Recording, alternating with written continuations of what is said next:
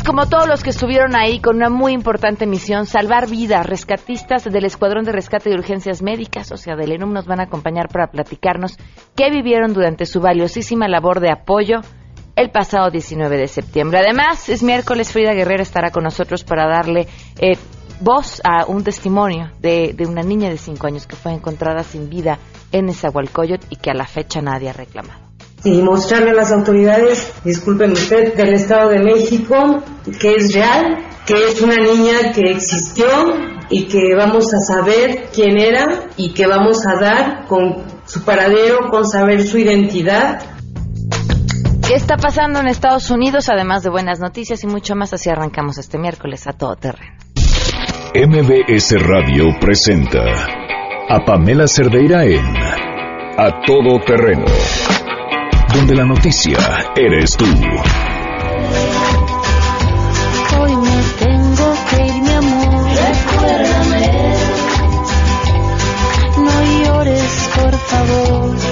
Te llevo en mi corazón y cerca me tendrás.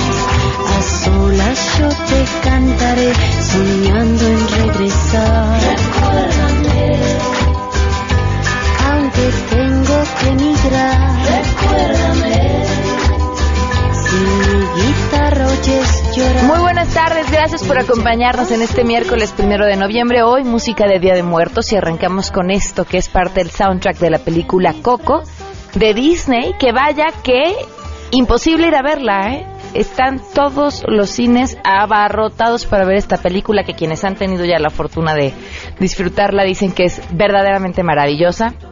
Leí una crítica de Álvaro Cueva que además me parece eh, muy sensata y es cierto. Lo que, lo que contar a través de una empresa del tamaño de Disney, una de, nuestros, una de nuestras tradiciones, sin duda una de las más bonitas, puede repercutir a nivel económico en nuestro país en los próximos años. Son, son cosas en las que normalmente no ponemos mucha atención porque no ah, es la película que pone tú ya, pero esto tiene repercusiones mayores y, pueden ser de gran, gran beneficio para, para todo el país, sin duda. Y bueno, habrá que ver la película porque además uno va a pasar un rato seguramente inolvidable. ¿Cómo podemos estar en contacto? El teléfono en cabina 5166125, el número de WhatsApp 5533329585. Muchísimas gracias por sus mensajes. Además, en Twitter y en Facebook me encuentran como Pam Cerdeira. Se los debíamos desde ayer con cada día que pasa es una, cosa más que tenemos que platicar con él sobre lo que ha estado sucediendo pues prácticamente en Estados Unidos en los últimos días desde el lamentable atentado el día de ayer en, Nueva York, por supuesto hasta el mundo del espectáculo con Kevin Spacey y, pasando, ¿por qué no? Pues por su presidente Donald Trump. Elías Hermida, analista político vía telefónica. Elías, ¿cómo estás? Muy buenas tardes. Bien, gracias Pamela. Un saludo al auditorio. ¿Por dónde empezamos? Eh, eh, exacto, digo, septiembre fue un mes de desastres naturales y octubre es fue un mes de desastres hechos por el hombre. Sí. Es increíble lo que hemos pasado aquí en los Estados Unidos. Así como eh, hacías una recapitulación ahorita, pasando desde los escándalos que han sacudido a Hollywood, eh, luego el, eh, la sacudida que tuvimos esta semana precisamente cuando algunas personas, miembros del equipo de campaña del presidente Donald Trump, ya, eh, ya estuvieron notificados oficialmente que tienen cargos e incluso ya se entregaron a las autoridades.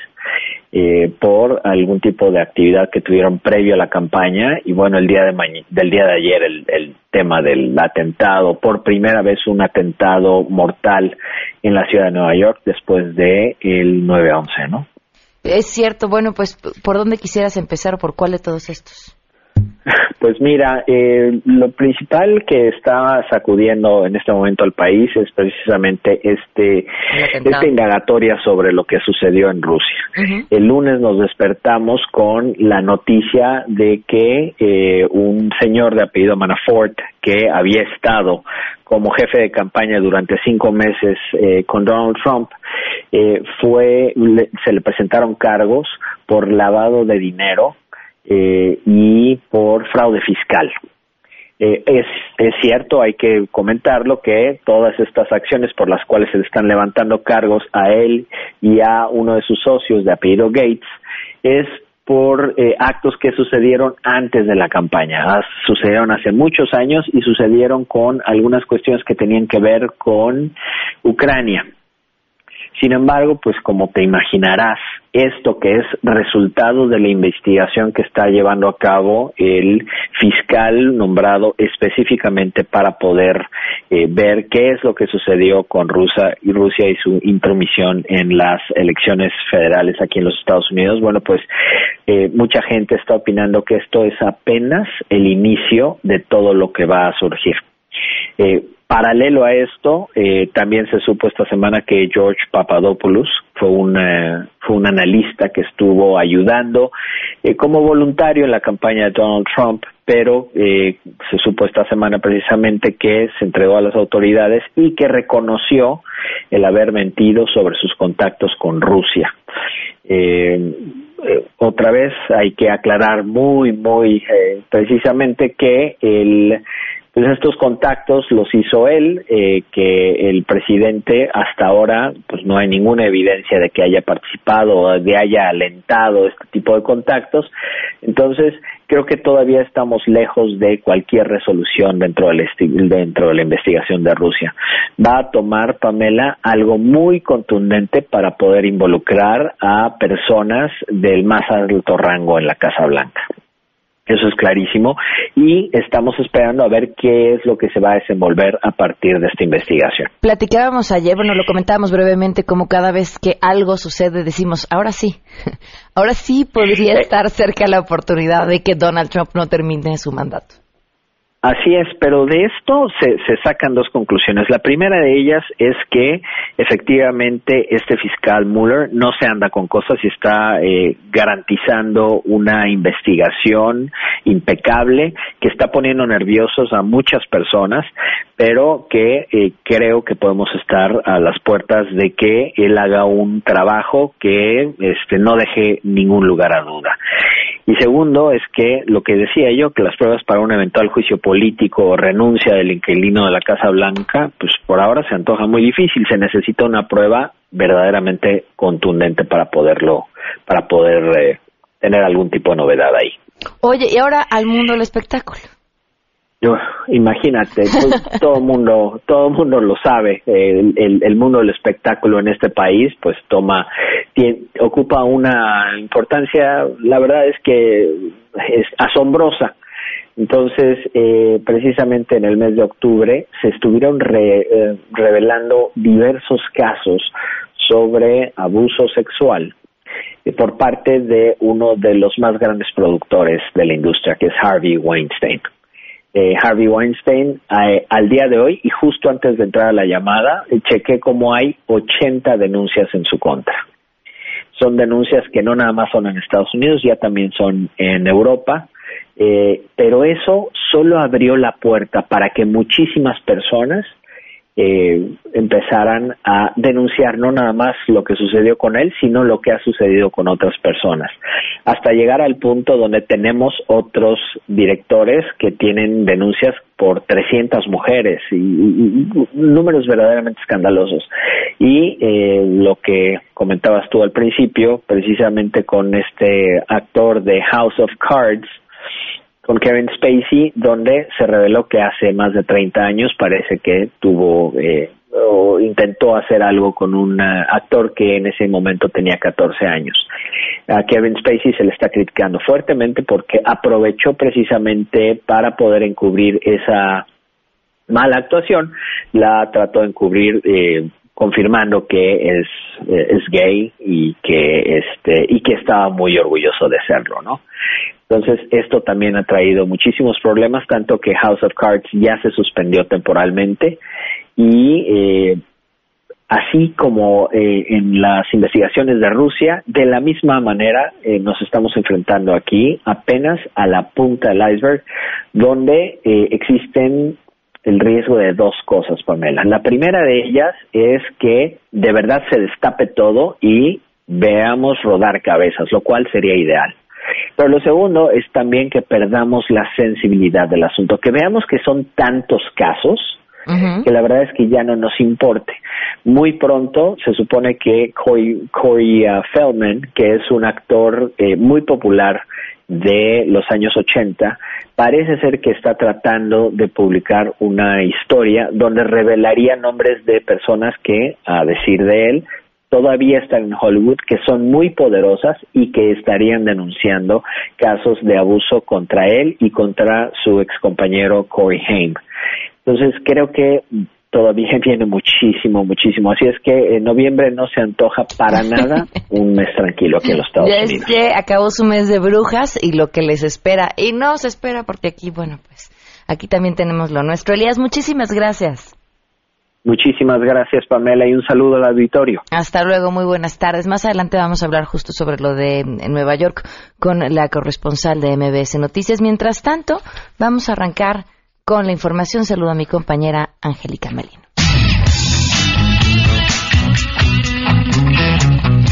En México es cada vez más posible un aumento del salario mínimo antes de diciembre próximo. El titular de la Secretaría del Trabajo Federal, Alfonso Navarrete, indicó que hay probabilidades de que se apruebe un aumento a las percepciones mínimas de los trabajadores en este momento, si es que los actores del sector empresarial llegan a un acuerdo entre ellos y con el sector de los trabajadores. Entrevistado en la Cámara de Diputados, el secretario Navarrete Prida señaló que el aumento no sería de emergencia, pero sí sería independiente al que cada año determina la Comisión Nacional de los Salarios Mínimos. Sin dar cifras sobre el posible aumento al salario mínimo, el titular de la política laboral del país reiteró que es viable la propuesta de los grupos empresariales de aumentar este pago antes de que la CONASAMI tome una decisión en el mes de diciembre con el fin de recuperar el poder adquisitivo de los trabajadores. Se recordó que los empresarios tienen una propuesta de aumento a 94 o 95 pesos por día para el salario mínimo, informó Angélica Melín.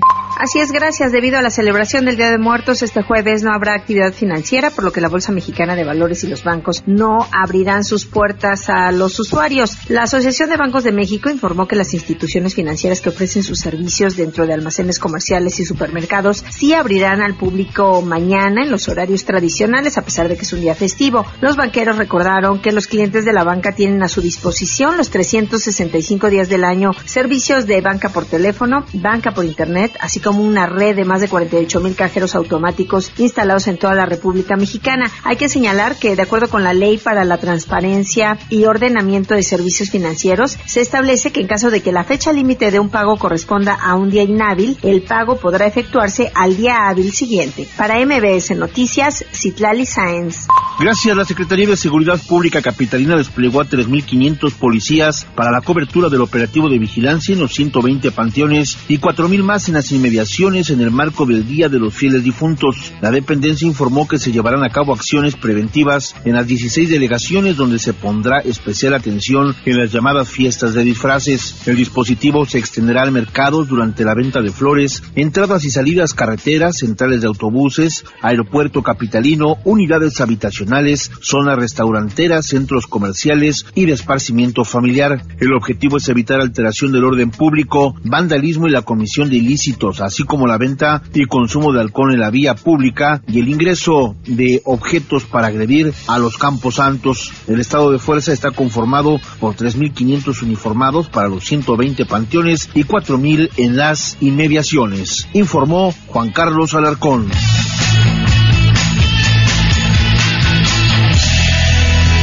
12 del día con 16 minutos y hoy contamos 28 días. 28 días de que no hemos obtenido respuesta por parte de la Procuraduría de Justicia Capitalina sobre el asunto de Pamela Salas. Por supuesto, nosotros no hemos obtenido respuesta para una entrevista. La familia no ha obtenido respuesta de absolutamente nada. 28 días, ni de la Procuraduría de Justicia Capitalina, ni de la gente del jefe de gobierno Miguel Ángel Mancera. Están ocupados, ¿no? Yo que, pues sí, pues ya vienen las campañas, quiere ser presidente, ¿no? O intentar ser presidente.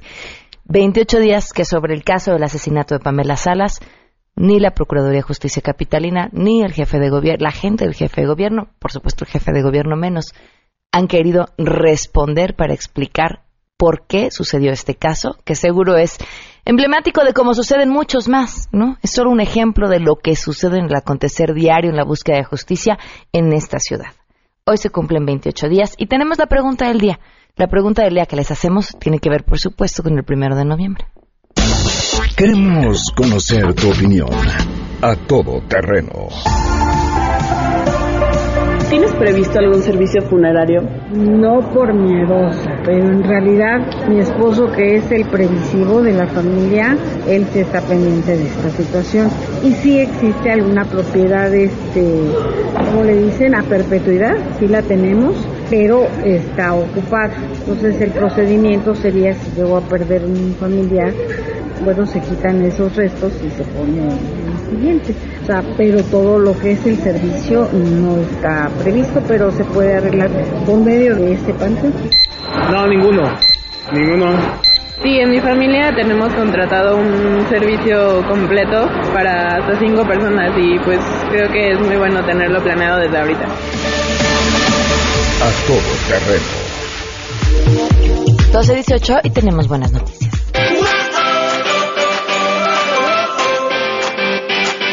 Como siempre, Rocío Méndez, portadora de buenas noticias. Rocío, te escuchamos. Muy buenas tardes. Buenas tardes, Pamela. Mira, hubo un foro el día de ayer muy importante que reunió a expertos en la materia. ¿Cómo se pueden reducir los riesgos en caso de sismos? Ahí Shirley Pérez Campos, que es la jefa del Servicio Sismológico Nacional e investigadora del Instituto de Geofísica de la UNAM, destacó que para reducir los riesgos en caso de sismos es importante conocer más a fondo el fenómeno, pero también monitorear, estudiar y recopilar más datos. Así llamó a fortalecer la red con más estaciones que alertan en riesgos de tiempo real. En la actualidad, la red cuenta con información de 163 estaciones y aunque este número parece importante, Pamela, en comparación con otros sitios sísmicos, la cifra nos revela que estamos todavía desprotegidos. Tan solo en el estado de California, en los Estados Unidos se contabilizan 400 estaciones y en Japón 1.200 territorios menos extensos que el de nuestro país, pues cuenta con este número de redes. También vemos que en zonas como Michoacán la capacidad de reacción no es igual porque todavía falta que haya focos rojos de alerta y en ese sentido es muy importante fortalecer el monitoreo de la sismicidad del país y como hemos destacado también esa es la promesa del gobierno federal para zonas del Istmo, particularmente Oaxaca y Chiapas. Es el reporte del momento, Pamela. Muchísimas gracias, Rocío. Muy buenas tardes. Buenas tardes. Damos una pausa. Gracias por sus mensajes y por responder a la pregunta. ¿Ustedes tienen contratado algún tipo de servicio funerario? Vamos a una pausa y volvemos. Más adelante, a todo terreno. ¿Qué fue lo que pasó el día de ayer en Estados Unidos y las eh, previsiones que se están tomando ya en Nueva York? Porque además tienen de frente uno de los eventos más grandes de la ciudad, del Maratón de Nueva York. Volvemos. Si te perdiste el programa A Todo Terreno con Pamela Cerdeira, lo puedes escuchar descargando nuestro podcast en www.noticiasmbs.com. Pamela Cerdeira regresa con más en A Todo Terreno, donde la noticia eres tú. Marca el 5166125. Tumbas son para los muertos, las flores para sentirse bien, la vida es para gozarla. La vida es para vivirla mejor.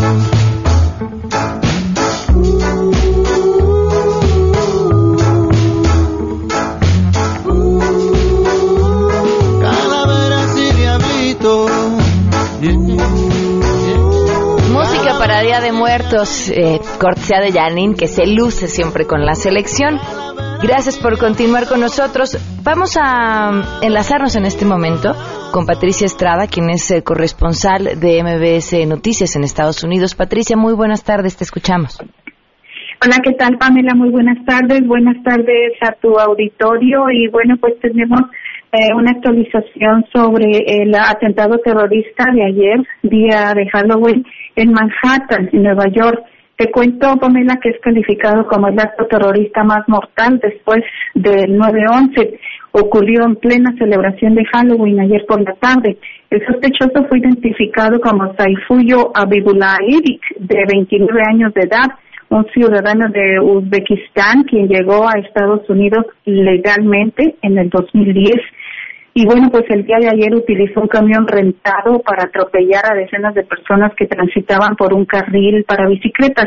El saldo ocho muertos, incluyendo cinco ciudadanos argentinos que estaban de viaje de turismo por la Gran Manzana en celebración de los 30 años de haberse graduado de la preparatoria. También dejó heridas a más de 12 personas, algunas de ellas son todavía reportadas de gravedad. El sospechoso sigue hospitalizado, Pamela, con herida de bala en el estómago propinada por uno de los policías a la hora de su detención. Y bueno, lo que se sabe hoy día es que el presidente Donald Trump pues está exigiendo todo el peso de la ley contra el atacante.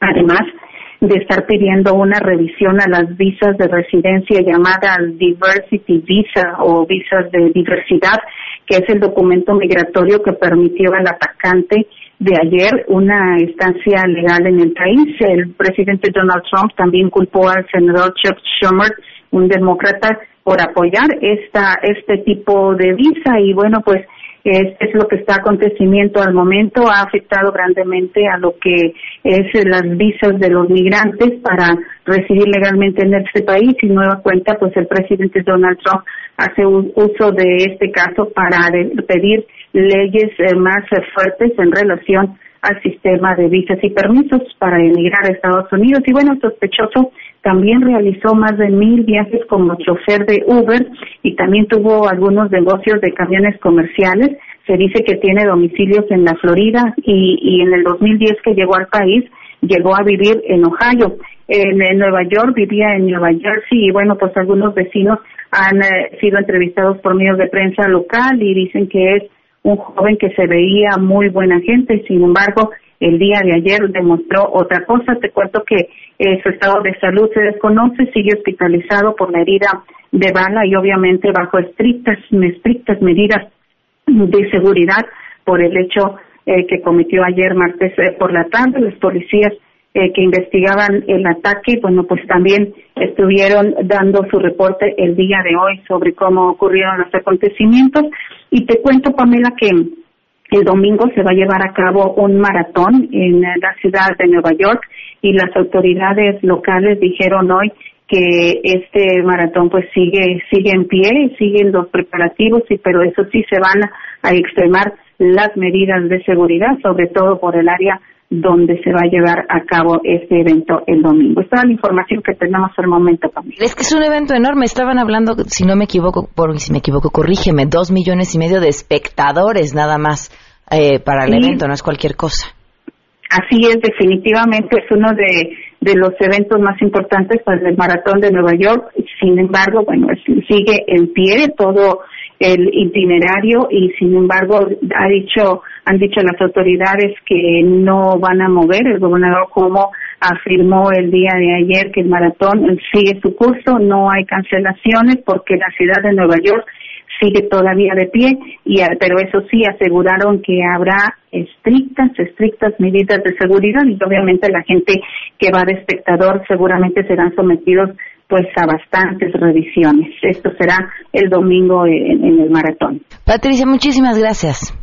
A la orden, buenas tardes. Gracias, muy buenas tardes. Bueno, y cambiando de tema, y no, no, porque bueno, finalmente hablamos de una tragedia y ante las tragedias, independientemente del índole que sean, también salen estas otras historias, las de quienes eh, están por encima de ellas para sacar lo mejor que tienen y para ayudar y para servir a los demás.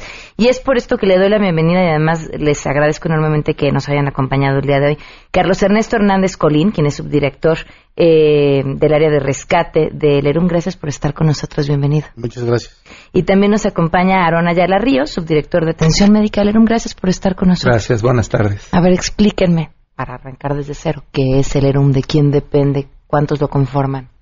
Ok, el Escuadrón de Rescate y Urgencias Médicas pertenece a la Secretaría de Seguridad Pública de la Ciudad de México.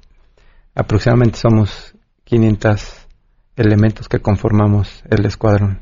¿Y cómo entran para ser parte del escuadrón? Antes son policías, supongo, pasan por el entrenamiento de policías. Sí, eh, hace cinco años, la última vez que entró las últimas generaciones, se hizo una convocatoria, todo el público, y para que a través del Instituto Técnico de Formación Policial, ahora Universidad de la Policía, eh, cursaran el curso policial con todas las materias básicas y al final eh, materias de especialización ya en el área de salvamento rescate y atención médica prehospitalaria. Entonces, eh, fue una convocatoria abierta donde 198 eh, compañeros pudieron ingresar a través del Instituto Técnico de Formación Policial. ¿Cuánto tiempo lleva esa preparación? Eh, fueron siete meses, eh, donde por normatividad nacional a todos los cuerpos policíacos tienen que tener un, un estándar común de capacitación en materias policíacas, armamento, tiro, reglamentos, leyes y todo eso. Y al final la espe- especialización duró tres meses, donde les dimos atención prehospitalaria, las materias básicas, anatomía, fisiología y bueno, ya todas las demás. Y también se les dio a lo largo de un mes eh, las diferentes especialidades en materia de rescate y salvamento que manejamos. Son paramédicos entonces los miembros de este cuerpo. Así es, ahora sí ya están, ya tienen la especialización. eh, por ley nos piden que tienen que tener un reconocimiento de una institución oficial y ya se está trabajando en ello y ya tendríamos, yo creo que el 50% o casi todos ya. ¿A qué emergencias, digo, vamos a hablar de lo del sismo más adelante, pero normalmente a qué emergencias responde el ERUM? Ok, actualmente el Escuadrón de Rescate de Urgencias Médicas atiende el 60-61% de las emergencias de la Ciudad de México. Promedio aproximadamente entre 200, 200 a 300 emergencias al día. Las llamadas que llegan a través del 911 Todas las llamadas de emergencia que llegan a la ciudad. El resto que no atendemos las atienden las demás instituciones, tanto de gobierno como eh, algunas privadas. Bueno, ¿y ahora cómo les tocó el temblor? ¿En dónde estaban ustedes? eh, afortunadamente estábamos en el proceso de desmovilización del, del simulacro, entonces teníamos mucha gente eh, fuera de la normal del turno que estaba trabajando en la vía pública. Teníamos muchos compañeros del área de estructuras colapsadas, del grupo de nosotros de estructuras colapsadas, porque fueron convocados para atender los diferentes escenarios del simulacro. Ok, a ver, ex- perdón que te interrumpa. ¿Qué trabajo tenían que hacer durante el simulacro ustedes? Ah, teníamos siete escenarios. En la avenida Chapultepec teníamos dos escuelas, un colapso de un puente, eh, el incendio del mercado. En el área de agrupamientos de la Secretaría también teníamos eh, que realizar un, un simulacro. Todos por, para conmemorar el 19 de septiembre de 1985. Entonces teníamos mucha gente de, de los diferentes turnos eh, concentradas en la base y estaban llegando en ese momento, estaba llegando el personal de, de los diferentes eventos, entonces estábamos concentrados mucho personal que no que normalmente en un día de rutina no tendríamos, entonces tendríamos casi 60 elementos de más con las unidades equipadas porque tuvimos que destinar unidades para atender esos esos simulacros, esos puntos de simulacro y nos tocó eso, estar en, en los diferentes escenarios, atender los escenarios como grupo de rescate, cuando se viene el, el evento. ¿Qué pasa en ese momento? Y ahí sí quiero que me cuenten ustedes en, en qué lugar estaban situados y cómo empezaron a reaccionar. Ok, bueno, en mi caso estaba en mi oficina. En cuanto empezamos a sentir el movimiento y se activó la alarma sísmica, suavemente hacemos nuestro protocolo de evacuación del inmueble, como viene, como lo tenemos establecido. Salimos al patio, en el patio teníamos ya a todo el personal concentrado, toda la, toda la gente que estaba. Esperamos a que pasara este el movimiento sísmico. Eh, alcanzamos a ver el desplome de unos edificios del de Chimalpopoca muy cerca. En ese momento supimos que había, había, había sido grave. Durante en las frecuencias de radio empezaron ya los compañeros policías a reportar todos los derrumbes que ellos veían en, o caminando en patrullas y demás. En ese momento se suben el personal que habla Carlos a las unidades y salen directamente a los puntos que habíamos empezado a escuchar. Asimismo, todas las ambulancias también se destinaron a los puntos donde habían reportado este, lesionados. O son prácticamente de los primeros en enterarse exactamente en qué lugar se está sucediendo, porque pues los policías están ahí, ¿no? Así en el es. sitio. Y a través de C5, del Ujú, sistema de monitoreo de la Ciudad de México, también mediante las frecuencias iban informando también o confirmando la información. ¿Para ti cómo fue? Eh, fue complicado el, el- el inicio, el decidir, eh, si bien es cierto que teníamos mucha gente en la calle, el decidir qué lugares íbamos a atender. Por los reportes que teníamos vía radio, la Secretaría de Seguridad Pública, para entrar un poco en contexto, tiene un programa de respuesta ante un sismo. Entonces, inmediatamente se despachan cinco helicópteros a cada área de la ciudad y van reportando. Y entonces, en el centro de mando de la Secretaría, también todas las unidades policíacas que están desplegadas en el trabajo cotidiano empezaron a reportar. Y teníamos al, al inicio 52 puntos que de, colapso donde nos hablaban de mucha gente atrapada. Entonces le dimos prioridad a donde sabíamos que por la hora y por el tipo de, de lugar en donde estaban podía haber muchas víctimas. Atendimos al evento de Tasqueña, que decían que el centro comercial se había colapsado completo. El del colegio Repsamen, la fábrica que teníamos ahí al, lado sobre la calle de Chimalpobuca, son dos calles de diferencia de la base. Los diferentes edificios que nos decían, nos hablaban de un edificio en Tlatelolco, mandamos a verificar. Entonces, algunos puntos se descartaron de manera inmediata porque llegaba el personal no nada más el que teníamos concentrado, sino desplegamos a todas las unidades que teníamos yo en la calle, motocicletas, los bicicletas en el centro, nos daban muchos colapsos en el centro y todos esos, yo, yo lo puedo asegurar, casi todos ellos los cubrieron las bicicletas, que iban y, confirmaban que no había colapsos. O sea, había colapsos, pero muy pequeños donde no teníamos víctimas. Entonces empezamos a descartar y las células que iban en las unidades del grupo de estructuras colapsadas fueron las que ya se dedicaron de lleno al, a los eventos. Hubo unidades que llegaron y estuvieron hasta que concluyeron las actividades. Nada más realizábamos ahí los relevos físicos en el lugar. Entonces ese primer momento yo creo que es el complicado, el decidir a dónde. Claro. A, equipar de más las unidades, si bien es cierto que tenían equipo, pero las, les tuvimos que subir mucho equipo de más porque eh, los tipos de colapsos iban. Así es, y se les dio agua y se les dio algunas raciones que teníamos ahí para que no sabíamos cuánto tiempo iban a permanecer y trabajando ellos solos, ¿no? Una célula es, se conformaba de, ocho elementos porque teníamos muchos, mucho personal. no sabíamos cuánto tiempo iban a estar en un lugar trabajando. Que más me imagino es un evento para el que te preparas toda tu vida esperando nunca suceda. Así es, de hecho, pues parte de la capacitación es una parte de afrontar la prevención en los desastres, ¿no? El estar preparados para enfrentar los desastres. Entonces, efectivamente, el ERUM es la segunda fuerza nacional de rescate en estructuras colapsadas. Okay. Eh, nos precede Guadalajara, somos el segundo y la capacitación es constante. De hecho, este año tuvimos un proceso de capacitación muy fuerte. Aumentamos a un total de, Carlos, son 156, 51 elementos ahorita que tenemos con esta especialidad. Ok. Entonces, eh, son diferentes niveles. Eh, ¿Quién los capacita?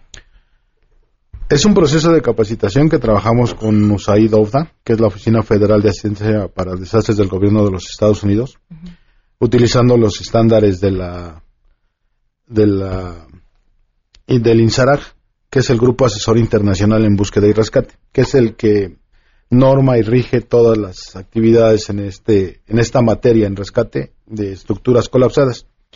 Entonces los cursos que se dan aquí es el mismo curso que se da en Japón, que se da en Chile. Entonces eh, hacemos intercambio a veces de instructores. Guadalajara nos presta instructores, Tijuana que tiene también un grupo muy fuerte.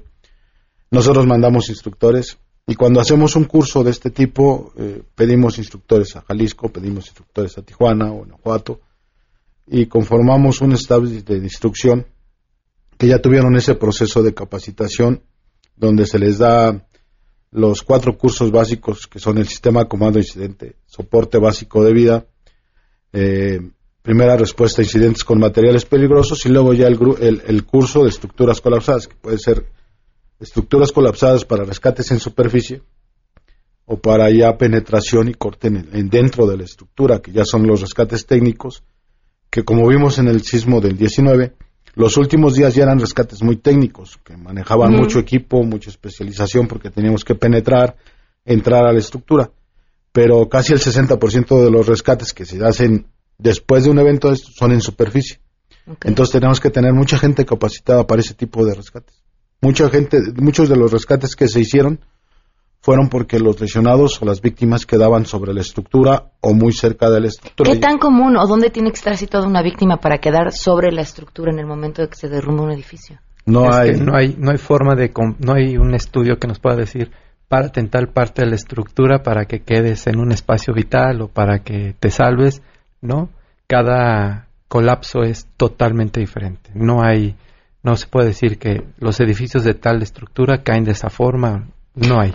¿Qué es lo más emotivo eh, que les ha pasado en el tiempo que llevan dedicándose a esto, que finalmente es el servicio público y, y creo una de las partes más bonitas, que es el rescate? Pues precisamente el salvar la vida.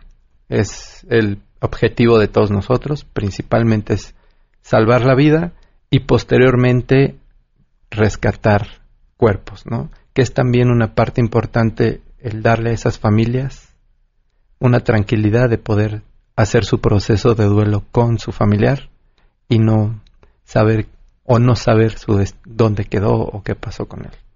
Muchísimas gracias de verdad por habernos acompañado, por compartirnos su historia, su trabajo y bueno, por el trabajo que hacen sin duda. Muchas gracias. Gracias. Gracias a usted. Gracias a usted. Gracias por habernos acompañado. Oigan, antes de la pausa, la Asociación Amigos de María Inmaculada tiene un mensaje. Ellos se encargan de proporcionar educación a niños de escasos recursos y por las circunstancias que se están viviendo en nuestro país, pospusieron la venta anual y comparten la nueva fecha. Esto va a ser en el Casino del Bosque, en Constituyentes número 500, puerta 4, los días 14, 15 y 16 de noviembre a partir de las 11 de la mañana y hasta las 8 de la noche. Es el, bazar con causa donde van a poder encontrar pues increíbles artículos para la decoración de su casa. La información en www.amigosdeami.com y en Facebook también los encuentran.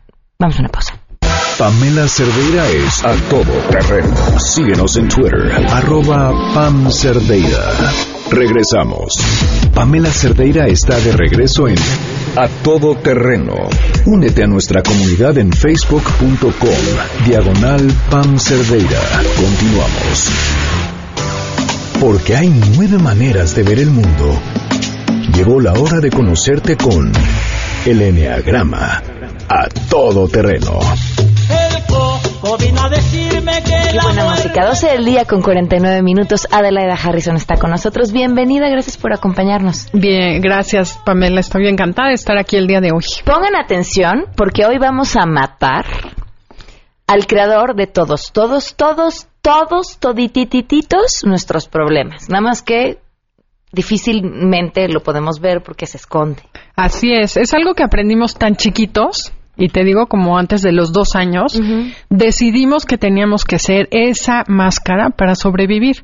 Porque pensamos que no nos quieren como somos, entonces el niño empieza a, tratar de ser lo que cree que sus papás quieren que sea. Y lo peor es que es tan inconsciente que lo repetimos a lo largo de toda la historia. Pero entonces atrás del ego, que es lo que vamos a matar el día de hoy, tiene que morir el ego para que surja la esencia. El ego está fundamentado en el miedo a no ser querido. Y ese miedo significa muerte. Entonces, cuando tú crees que te vas a morir, si no eres como tus papás quieren que seas, de verdad es tema de vida o muerte, supervivencia biológica. Y eso es lo que es el ego. Entonces nos pasamos la vida queriendo luchar contra el ego y primero que nada tenemos que saber cuál es, que para eso está el enneagrama, cómo es tu, tu ego para que lo empieces a ver. Y dos, hay que agradecerle, agradecerle que nos trajo a donde estamos, porque bien que mal nos ayudó a sobrevivir, cuando éramos niños chiquitos y sabíamos que si mi papá no me quiere me voy a morir si no me cuidan, si no me dan de comer. Entonces, bueno, ya he hecho ese proceso, que es lo que hemos hablado y normalmente hablamos, ¿cómo matas al ego? Y hay mucha gente. a ver, ¿cómo? ¿Se te ocurre? No, no. Es que es, es, una dosis de autoestima y a la vez una dosis de no es tan importante. Hace mucho una amiga eh, que se empezó a meter mucho en temas de desarrollo personal, algo estábamos platicando y le decía yo, sí, es que los trolls o algo así. Entonces me da miedo decir esto porque van a opinar que... Y volvió y me dijo, ese es tu ego. Tú haz lo que tienes que hacer, hazlo bien, pero si empiezas a, es que me da miedo, es que me preocupa, es que voy a hacer una conferencia, ella da conferencias, voy a hacer una conferencia y no van a venir 100 personas y a lo mejor nada más vienen 10, es tu ego. ¿Qué importa si vienen 10? A esas 10 les va a servir. Y dices, ah, claro, hay, hay que encontrarlo y primero hay que localizarlo, pero el ejercicio no es tan fácil. No, porque tenemos mucho miedo de darnos cuenta. Claro. Entonces, lo que yo quiero decirte es que el ego no lo vamos a matar como activamente.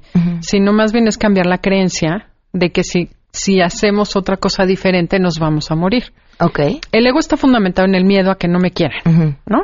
Entonces hay dos emociones básicas, el miedo y el amor. Cuando tú vives realmente en el amor, y bueno, es que el amor está muy sobado, pero vivir en amor es no esperar de El de algunos. El de todos. O sea, la creencia que tenemos de amor es cursi, es que, ay, sí, písame todo lo que quieras, no es cierto. Quererme a mí es lo que necesito hacer para poder querer a los demás. Ok. Si yo de verdad me quiero y tengo buena autoestima y no tengo miedo a lo que suceda, o sea, no voy a tener miedo como consecuencia de, pero tú no puedes vencer el miedo si no trabajas la creencia que genera el miedo. Ok. Entonces mi punto es este, para matar al ego tienes que dejar de tener miedo. Aunque no hayas identificado tu miedo aún. O sea, dices, el miedo a que te dejen de querer, pero ¿quién es? Porque eso podría sonar como muy ambiguo. Mm, suena ambiguo, siempre el miedo es a morirte. O sea, lo que hay atrás de cualquier miedo es miedo a morirme porque no me quieren, porque no me aceptan, porque me atacan, pero es miedo biológico. Es la, el miedo que tenemos de la infancia de que nos damos, cuando nacemos no podemos valernos por nosotros mismos, pero sí nos damos cuenta de que no podemos hacerlo. ¿Cómo, ¿Cómo entiendes o cómo trabajas un miedo a algo que además es real? Porque pues la muerte ahí está, ¿no? Claro, pero hoy en día, por ejemplo, si te abandonan, quizá no te mueras. No, por supuesto que no. Y ya no somos cavernícolas, que cuando no me quieren en la tribu me sacan de la cueva y me come Me el tigre. morir, claro. Hoy me puedo ir a vivir a un departamento con una tía, a otros lados. Entonces, el chiste es que nuestro cerebro sepa que hay otras opciones. Esa es la manera de que- dejar de tener miedo. Analizar qué opciones tienes. Por ejemplo, me están bulleando en la escuela. Y si me están bulleando en la escuela, literal siento que me van a sacar del grupo y eso va a implicar que me saquen de la cueva y el tigre me coma. Porque estamos programados biológicamente para sobrevivir a través de pertenecer al grupo para que no me coma el tigre, para ¿Cómo encuentro mis otras opciones o cómo le digo a mi cerebro que eso no va a pasar? Suponte que eso te está pasando. dices, a ver, escribo. Hoy en día me da mucho miedo no pertenecer a este grupo. Este grupo suena como a toda la escuela, Claro. por ejemplo, o Sí, toda la siempre. oficina. Ponle nombre y apellido. ¿Quiénes son los que te bulean? Pues Luis, Pepe, Sancho y María. Ok, ¿cuántas personas son? En tu escuela, ¿cuánta gente hay? ¿500? ¿Y cuántos te bulean? ¿Cuatro? Ah, esa es mayoría para ti.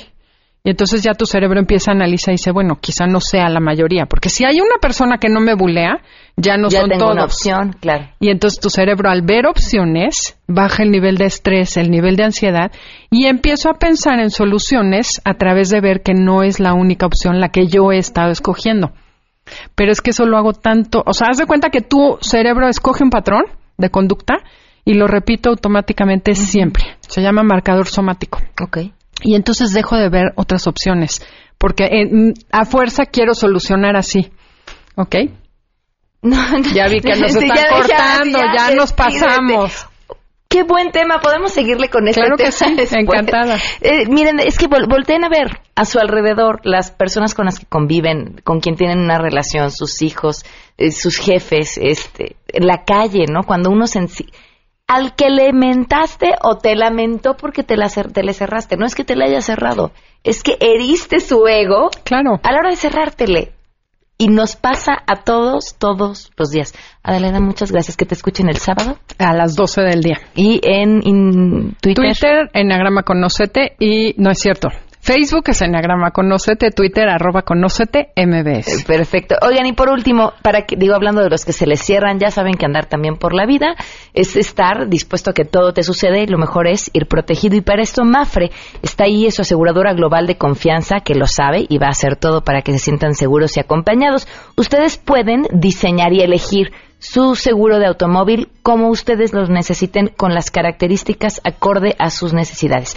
Para más información, www.mapfre.com.mx o soliciten información con su agente de seguros. Nos vamos. Se quedan en mesa para todos. Soy Pamela Cerdeira. Que tengan un excelente miércoles. Martes, miércoles, miércoles. Gracias.